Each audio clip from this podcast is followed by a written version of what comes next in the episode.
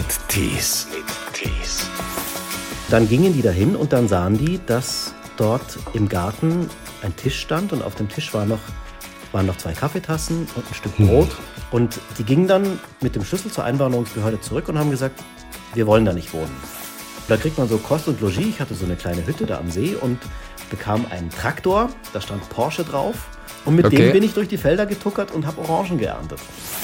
Daniel Speck hat Filmgeschichte studiert. Er hat die Drehbücher zu Maria im Schmeckt's nicht geschrieben, sowie auch zu Zimtstern und Halbmond. Für Meine verrückte türkische Hochzeit hat er unter anderem den Bayerischen Fernsehpreis bekommen.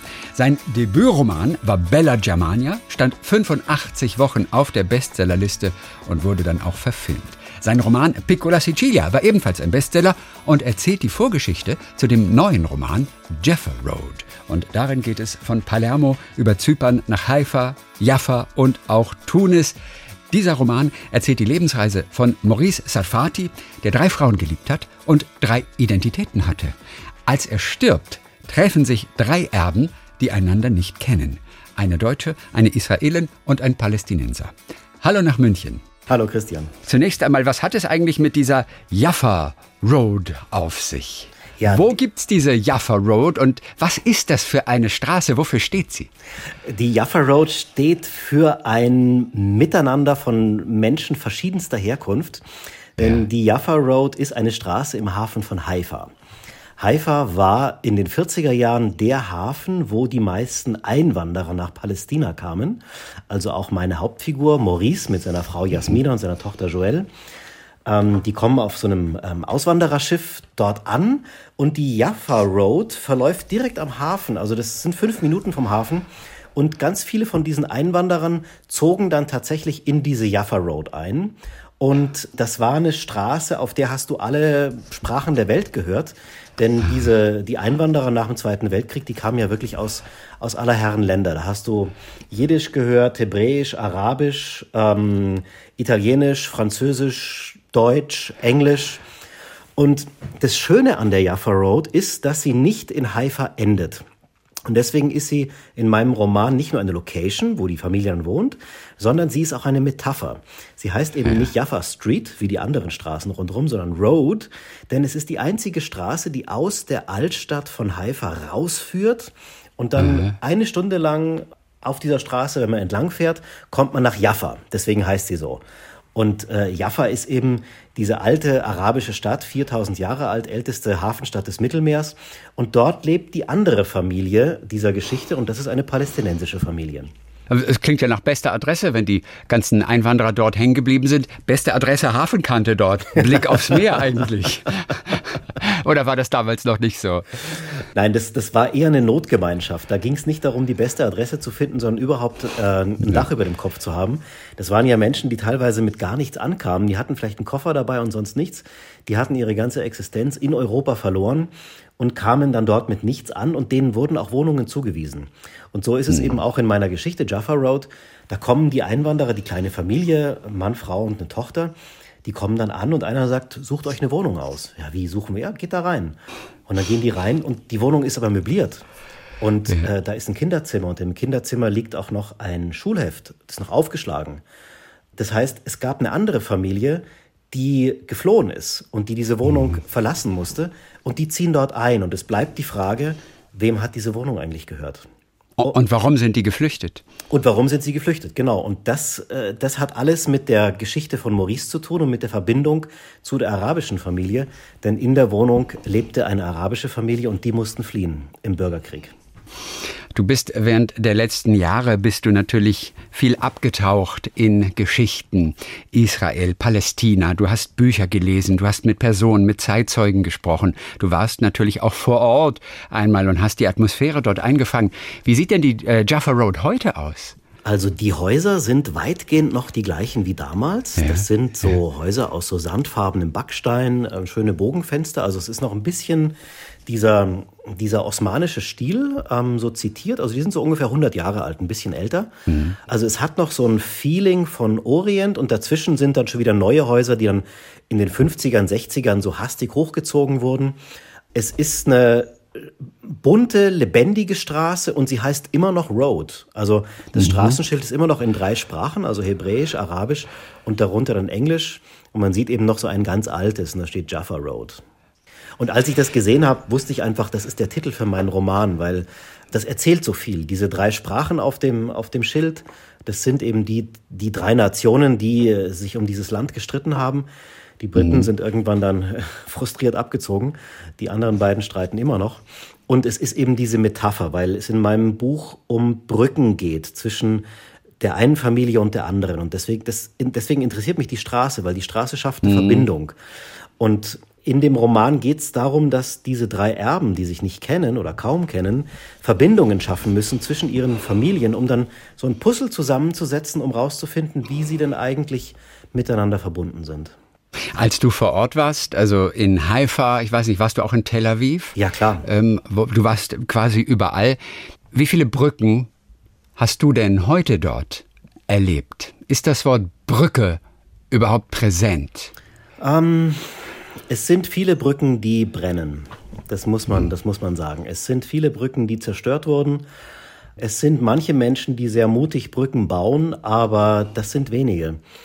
Das Interessante an diesem Land ist nicht nur, wie schön und wie kulturell reich es ist, sondern auch, wie wenig die eine Gemeinschaft von der anderen weiß. Also die jüdischen Israelis wissen sehr, sehr wenig von den Palästinensern und die Palästinenser wissen sehr wenig von den jüdischen Israelis. Man hat ja da diese Sperranlage, diese Trennmauer und diese Zäune zwischen den besetzten Gebieten und Israel und die Menschen fahren da kaum rüber. Also mhm. Die meisten Israelis waren dort noch nie in diesen besetzten Gebieten und die meisten Palästinenser dürfen gar nicht äh, nach Israel rein, außer mit einer Sondergenehmigung. Und deswegen mhm. hat man die absurde Situation, dass in einem Land, was so groß wie Hessen ist ungefähr, also wirklich ein kleines Land, dass da Menschen, die vielleicht 10, 20 Kilometer voneinander entfernt leben, nichts voneinander wissen. Und das, das war für mich auch bedrückend, weil ich konnte natürlich in meinem deutschen Pass als Tourist hin und her fahren, überhaupt mhm. kein Problem. Und ich war dann innerhalb von kürzester Zeit von einer Welt in der anderen und auch von einem Narrativ, also ein Narrativ über die Nation und das Land, in einem anderen. Und die widersprachen sich scheinbar. Und das habe ich versucht in meinem Roman abzubilden, wo drei Menschen von ihren Familien erzählen und jedes Familiennarrativ ist ganz anders. Aber mhm. nur zusammen ergeben die ein gemeinsames Bild. Was sind solche Widersprüche, denen du begegnet bist zum Beispiel? Wo du sagst, krass, auf der einen Seite höre ich die Geschichte so, auf der anderen Seite höre ich die Geschichte so. Und naja, ich bin also, mittendrin und kann sie vielleicht am besten von allen einordnen. Also das glaube ich nicht, dass ich sie am besten von allen einordnen kann, denn ich bin ja auch in einem Narrativ. Also wir als Deutsche gucken ja auch mit dem deutschen Narrativ ähm, mhm. auf dieses Land, auf Israel und auf Palästina. Das heißt, wir haben auch unsere Brille auf. Also jeder hat seine Brille auf. Und im Grunde, ja, die Wahrheit entsteht erst dann, wenn man einander zuhört und wenn man diese Puzzlestücke ja. zusammensetzt. Aber ähm, um deine Frage zu beantworten, vielleicht könnte man so sagen. Ähm, das äh, jüdisch-israelische Narrativ wäre, wir sind ein Volk in alle Welt verstreut und wir wurden überall diskriminiert und unsere Verfolgung gipfelte dann irgendwann in der Shoah, dem schrecklichsten Verbrechen der Menschheit, als sechs Millionen Juden umgebracht wurden. Und das darf nie wieder geschehen. Und das war der Beweis auch dafür, dass wir unser Schicksal in die eigene Hand nehmen müssen. Und der Zionismus versprach uns jetzt einen Nationalstaat, äh, in dem wir sicher sind, wir haben ihn gefunden in unserer historischen Heimat, Eretz Israel nennen wir das, wo eben vor über 2000 Jahren unsere jüdischen Vorväter lebten. Aber wir mussten uns von Anfang an gegen die Araber wehren, die uns angriffen und die nicht wollten, dass wir hier sind. Und das hört bis heute nicht auf. Das wäre das eine Narrativ. Und Jawohl. jetzt das andere Narrativ, eine Stunde später, eine Autofahrt später, wenn ich jetzt dann, sagen wir mal, von West-Jerusalem nach Bethlehem fahre, zu einer palästinensischen Familie, mhm die erzählen mir dann, ja, wir leben hier seit Jahrhunderten als die indigene Bevölkerung. Wir sind die Nachfahren aller Völker, die hier im Heiligen Land gelebt haben. Unsere Sprache und Kultur ist arabisch. Wir sind Muslime, Christen und Drusen. Und wir lebten friedlich mit einer jüdischen Minderheit zusammen. Doch im Jahr 1917 versprach dann die britische Regierung der zionistischen Bewegung eine Heimstätte in Palästina. Es kamen immer mehr europäische und russische Juden übers Meer zu uns. Sie wollten sich nicht unserer Kultur anpassen, sondern ihren eigenen Staat gründen und wir hatten Angst, zu Fremden in der eigenen Heimat zu werden.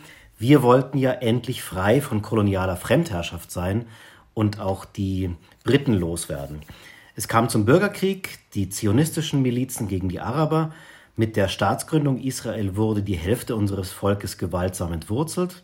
Den Flüchtlingen wurde die Rückkehr verboten und die verbliebenen Menschen wurden in Israel dann als Nichtjuden als Bürger zweiter Klasse angesehen und benachteiligt. Wir warten bis heute auf einen eigenen Staat, aber die Welt hat uns vergessen. So, das sind die beiden Narrative und die stehen nebeneinander. Und, und, du fragst dich natürlich, wie soll man diese Geschichten zusammenbekommen? Äh, so ist es. Wo, wo, wo gibt es endlich mal eine Schnittmenge, wo man einander zuhört? Genau, genau. Und dann komme ich mit meinem eigenen Narrativ und das ist natürlich geprägt durch die Geschichte Deutschlands und die, durch die deutschen ja. Verbrechen ähm, wo wir sagten, äh, es, es muss eine Lehre aus dem Zweiten Weltkrieg sein und deswegen müssen wir jetzt das Existenzrecht Israels schützen. Wir müssen Juden gegen Antisemitismus schützen. Ähm, und zugleich kommen wir aber in ein Dilemma, wenn wir sehen, dass die Menschenrechte der Palästinenser verletzt werden, weil auch die Menschenrechte sind eine Lehre aus dem Zweiten Weltkrieg. Und äh, wie stehen wir also zur israelischen Besatzung? Wir sind gegen die Besatzung, also sind wir für die Zwei-Staaten-Lösung. Hm. Ähm, das ist so ein bisschen die Position, sagen wir mal, der deutschen Regierung oder der deutschen Mehrheit. Ja. Und ähm, ich habe halt versucht, in den drei Personen, die deutsche Enkelin von Moritz, die jüdische Tochter und der ähm, palästinensische Sohn, diese drei mhm. Narrative als Familiengeschichte zu erzählen.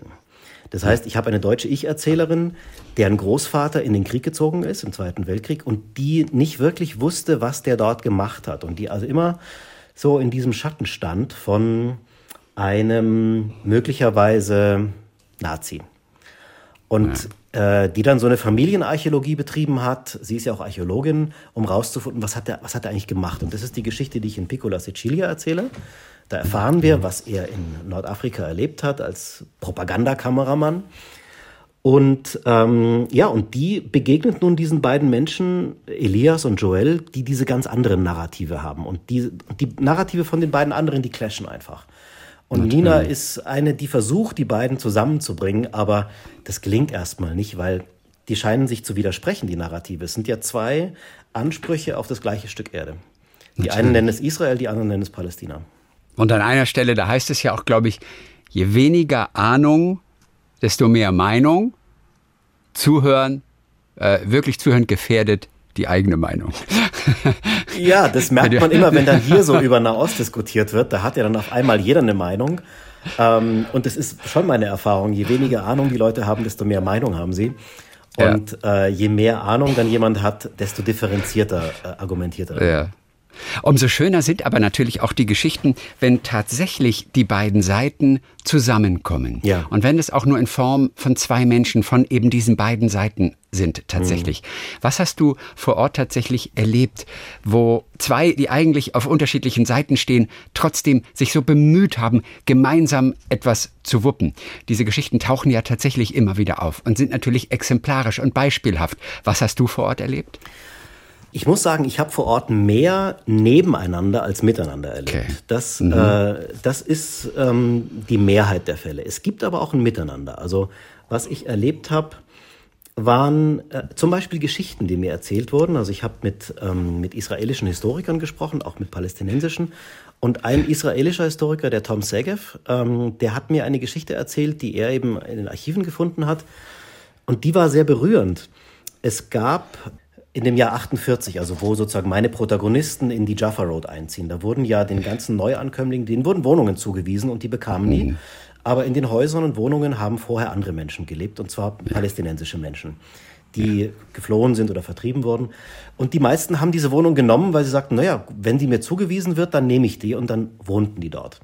Es gab aber ein Ehepaar, ein polnisches Ehepaar, äh, die hießen Kowalski. Und diese Geschichte hat sich in Jaffa zugetra äh, zugetragen. Die bekamen nun von der Einwanderungsbehörde ein Haus zugewiesen. Bitteschön, ihr könnt da wohnen. Die kamen also vom Schiff und, und dann gingen die dahin und dann sahen die, dass dort im Garten ein Tisch stand und auf dem Tisch war noch, waren noch zwei Kaffeetassen und ein Stück Brot, wo die Ameisen schon drüber krabbelten. Und in dem Moment begriff die Frau, dass da ja Menschen gewohnt haben und das Haus ja Menschen gehört. Mhm. Aufgrund ihrer eigenen Erfahrung Und die gingen dann mit dem Schlüssel zur Einwanderungsbehörde zurück und haben gesagt, wir wollen da nicht wohnen. Und die haben natürlich gesagt, seid ihr Mischugge, das ist ein tolles Haus. Und dann sagte sie, nee, ich kann doch nicht, nachdem ich selbst aus meinem Haus geworfen wurde in Polen mhm. von den Nazis, kann ich doch jetzt nicht in ein Haus ziehen, in dem vorher eine andere Familie wohnte und was der Familie noch gehört.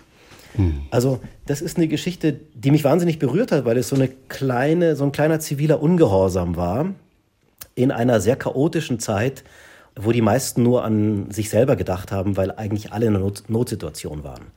Mhm. Also so, so eine Geschichte hat mir der Tom Segev erzählt. Äh, die hat er auch dann in seinem Buch Die ersten Israelis verewigt. Ich habe auch vor Ort Menschen getroffen, die zusammenarbeiten, also auch heute zusammenarbeiten. Also es gibt verschiedene Reiseunternehmen, also Reiseführer, die anbieten, dass sie eben nicht nur die eine oder die andere Seite zeigen, sondern die zeigen beide. Okay. Und das sind dann zwei, äh, zwei junge Leute, die ich kennengelernt habe. Naja, jung auch nicht mehr so, in ihren 30ern, 40ern. ähm, das ist aber jung. jung, jung im Spirit, würde ich sagen. Die sind beide äh, Teilhaber der Firma. Ähm, Green Olive Tours heißt die. Und die zeigen eben auch, wo sie wohnen, also wo sie aufgewachsen sind. Der eine kommt aus Westjerusalem und der andere kommt aus Ostjerusalem. Und die zeigen eben auch beide die Häuser, in denen sie groß geworden sind. Und man sieht so auch die unterschiedlichen Lebensrealitäten aus dem Westteil der Stadt und aus dem Ostteil der Stadt. Und die arbeiten toll zusammen, die sind befreundet. Also ich denke mal, es, es, es gibt ganz wunderbare Menschen, die sich die Hand reichen, die zusammenarbeiten. Und die werden immer mehr bedroht durch Nationalismen, durch, mhm. äh, durch Spaltung und durch Extremismus der sich leider aber auch wirklich bis in die junge Generation fortgesetzt hat. Deine beiden Jungen klangen ja jetzt fast schon so, als, ach guck mal, die Jungen machen es besser, aber wir kennen diverse Orchesterprojekte, wo wirklich die Musik eigentlich, ja. sage ich mal, an erster Stelle steht, Israelis und Palästinenser zusammen in einem Orchester und immer wieder entlädt sich das Ganze, weil selbst bei diesen ganz jungen Menschen dieser, dieser Hass aufeinander so tief sitzt und das bei Menschen, die Musik machen, die offen sind eigentlich für alles und es ist trotzdem drin. Naja, also, also die Menschen selber definieren sich oft als Cousins und Cousinen. Also ich habe nicht erlebt, dass da, das ist kein angeborener Hass oder sowas. Die empfinden sich als ziemlich ähnlich teilweise. Die sagen, ja, wir sind wir klar, wir sind Cousins seit biblischen Zeiten. Äh, war immer schon so. Nee, es ist ein, es ist ein ungelöster ähm, Territorialkonflikt. Der hat auch wenig mit Religion zu tun. Religion wird dann benutzt natürlich auf beiden Seiten, um diese Territorialansprüche irgendwie zu legitimieren und zu überhöhen. Aber letztendlich geht es darum, dass es zwei Völker auf einem Land sind und die lernen müssen, also die gezwungen sind, ähm, miteinander auszukommen. Es ist eine Region auf jeden Fall, die dich schon sehr früh auch fasziniert hat. Nicht nur jetzt für diese letzten Bücher, die du geschrieben hast. Du warst äh, mehrfach in Israel, auch direkt nach der Schule, direkt nach dem Abi und das gleich für mehrere Monate. Was sind deine Erinnerungen? Was hast du gemacht in Israel? Wie hast du es damals erlebt, direkt nach der Schule? Das sind tolle Erinnerungen. Ich, ähm, ich wollte einfach reisen, bevor ich anfange zu studieren und herausfinden, was ich so machen will im Leben.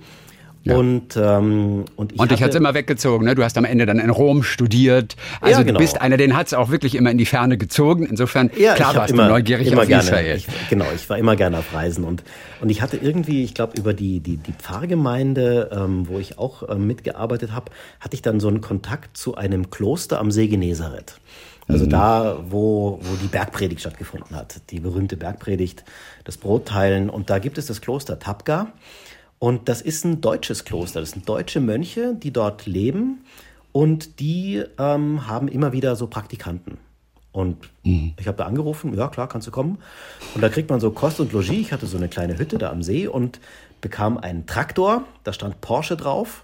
Das war wirklich ein Porsche-Traktor aus den 50er Jahren. Also das gab es tatsächlich mal. Ja. Porsche hat echt mal Traktoren gebaut. Ja, genau. genau in den 50er Jahren. So ein, so ein rotes, ja. so ein rotes, knatteriges, altes Ding. Und mit okay. dem bin ich durch die Felder getuckert und habe Orangen geerntet. Das war ja. eine tolle Zeit. Ja, und dann bin ich weitergezogen. Ich habe dann in einem Kindergarten gearbeitet, in einer arabischen Stadt in Israel. Ähm, um mhm. el-Fahem heißt die. Und ähm, ja, da war mein Job, die Kinder morgens abzuholen, mittags zurückzubringen. Das waren so, ich weiß nicht, so 10, 12 Kinder.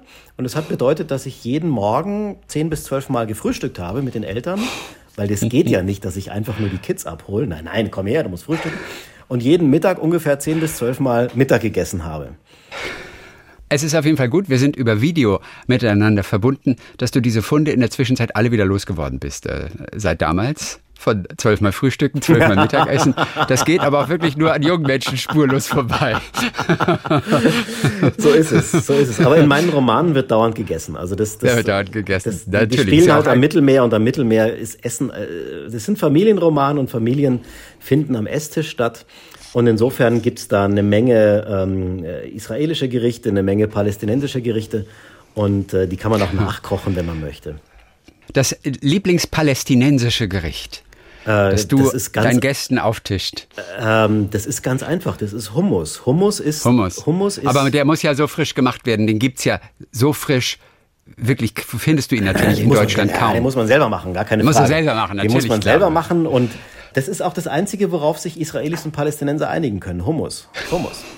äh, die sprechen es nur anders aus. Die einen sagen Hummus und die anderen sagen Hummus. Aber mhm. es ist das Gleiche. Es ist das Nationalgericht ja. beider Nationen.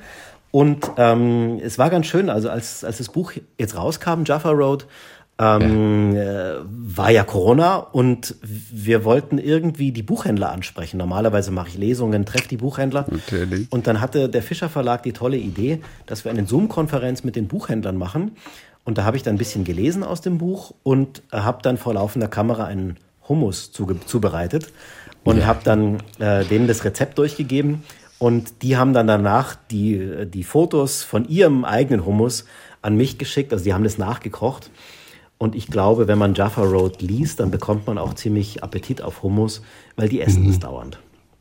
Wir wollen äh, zum Schluss auch ganz kurz nochmal auf die Vorgeschichte zu sprechen kommen, denn es ist so einiges passiert. Auch seit Piccola Sicilia, das ist die Vorgeschichte zu Jaffa Road, die Geschichte eines deutschen Wehrmachtssoldaten, der in Tunis einem Juden das Leben rettet mhm. und dann von dessen Familie, von der jüdischen Familie aufgenommen wird und vor den Alliierten versteckt wird. Das ist eine wahre Geschichte.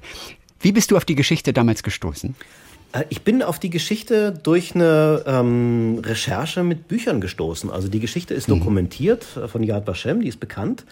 Und ich fand die faszinierend, dieses doppelte Retten.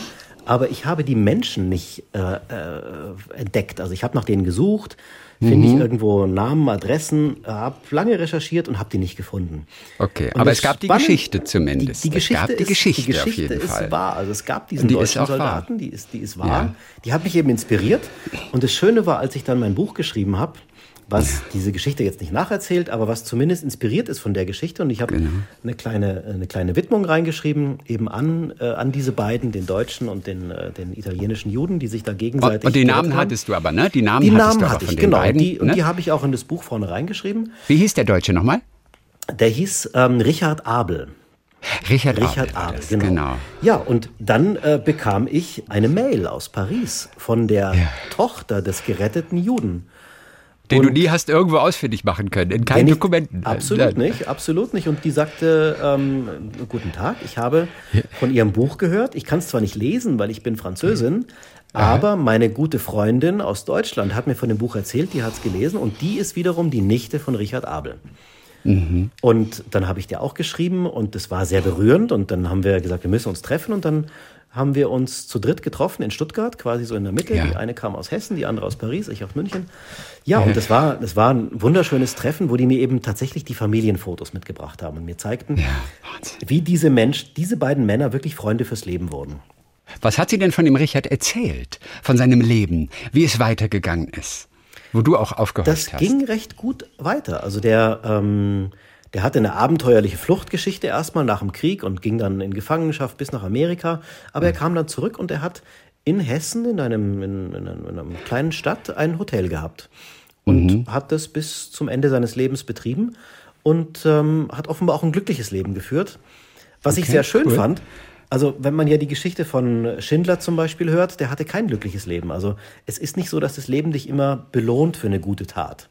Und was ist aus Richards Freund denn geworden? Wie hieß der nochmal, der Name? Und Luigi hieß der, hieß und, der andere. Und, und, Luigi. Und was ist aus Luigi geworden? Äh, Luigi lebte in Paris. Also der, der, lebte in der Paris, hatte auch ein gutes Leben. Dem, dem ging es auch ja, ganz ja. gut. Also ähm, doch, doch, das ist wirklich eine Geschichte mit Happy End. Eine, ja. schöne, schön. wunderbare Geschichte.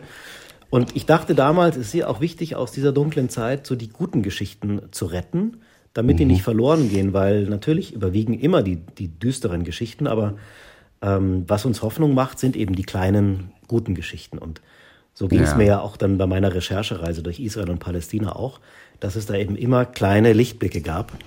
Das war vielleicht, das waren vielleicht die kleinen, aber das waren diejenigen, die mich am meisten berührt haben. Den Rest der Zeit saßt du natürlich am Schreibtisch und ich denke immer nur, ja sag mal, der Lockdown, jetzt werden die Zeiten ja so langsam wieder besser, aber die letzten zwölf Monate, die waren ja eigentlich für Schriftsteller am wenigsten dramatisch. Die sind ja sowieso dauernd im Homeoffice. Wie war es bei dir? Äh, das ist so ein Klischee, ja. Es ist natürlich ja. überhaupt nicht wahr. Denn, aber es ist ein Klischee, weil es stimmt. Äh, nee, nee, es ist ein, ich sag dir, warum es nicht stimmt. Ähm, als Corona begann, habe ich nicht mehr konzentriert arbeiten können, weil dauernd das Telefon klingelte, weil all meine Freunde, die jetzt im Homeoffice waren und eben nicht mehr im Büro, auf einmal tagsüber Zeit hatten und mich anriefen, um mir ihre Corona-Geschichte zu erzählen. Das Ach. ist sonst nicht passiert. Also jetzt ist es wieder relativ ruhig am Telefon, weil jetzt geht wieder so langsam das normale Leben los. Jeder macht sein Ding. Aber ähm, damals, ich musste dann wirklich mein Telefon ausschalten, um arbeiten zu können. Aber das war ja so eine Zeit, es ging uns ja allen so, wir mussten uns ja mitteilen, wir mussten ja einfach darüber reden, was sich jetzt auf einmal ändert. Ja. Ähm, aber trotzdem konnte ich in der Zeit gut arbeiten. Und ich hatte zum Glück meine Recherchen vorher mhm. gemacht. Und das Schöne war, dass ich überall meine Kontakte gemacht hatte. Auf Sizilien, ähm, in Israel, in Palästina, in Tunesien, wo die Geschichte ja auch spielt. Ähm, und ich konnte dann diese Recherchepartner immer anrufen oder anzoomen mhm, und klar. konnte sie fragen, ich habe da ein ganz spezielles Problem, ich brauche, ich bin jetzt im Jahr 1949 und ich muss wissen, wie kann dieser Mensch von dem Ort zu dem Ort rüberkommen, obwohl da eine Waffenstillstandslinie dazwischen ist. Mhm. Und dann wurde mir zum Beispiel gesagt, ja, okay, der kam da normalerweise nicht rüber, aber im Kofferraum von einem Priester wäre das gegangen, weil die Priester konnten da rüberfahren. Der Priester braucht nur einen italienischen Pass. Und dann habe ich ihn eben in den Kofferraum gelegt und habe ihn dann so über diese Waffenstillstandslinie rüberfahren lassen. Ähm, solche Dinge gelangen, weil ich die Menschen vorher persönlich kennengelernt habe. Ja. Und mir alle sagten, hey, du kannst mich jederzeit anrufen, wenn du wieder was brauchst. Ähm, und so ähm, konnte ich die Recherche während des Schreibens fortsetzen. Richtig. Und Informanten dann, genau, in der ganzen konnte Region. Was kostete ein amerikanischer Flugzeugträger im Jahr 1947, wenn du den kaufen wolltest? Okay. Solche was Sachen. kostete der? Der kostete 125.000 Dollar. Dafür kriege ich heute gerade mal einen Tesla.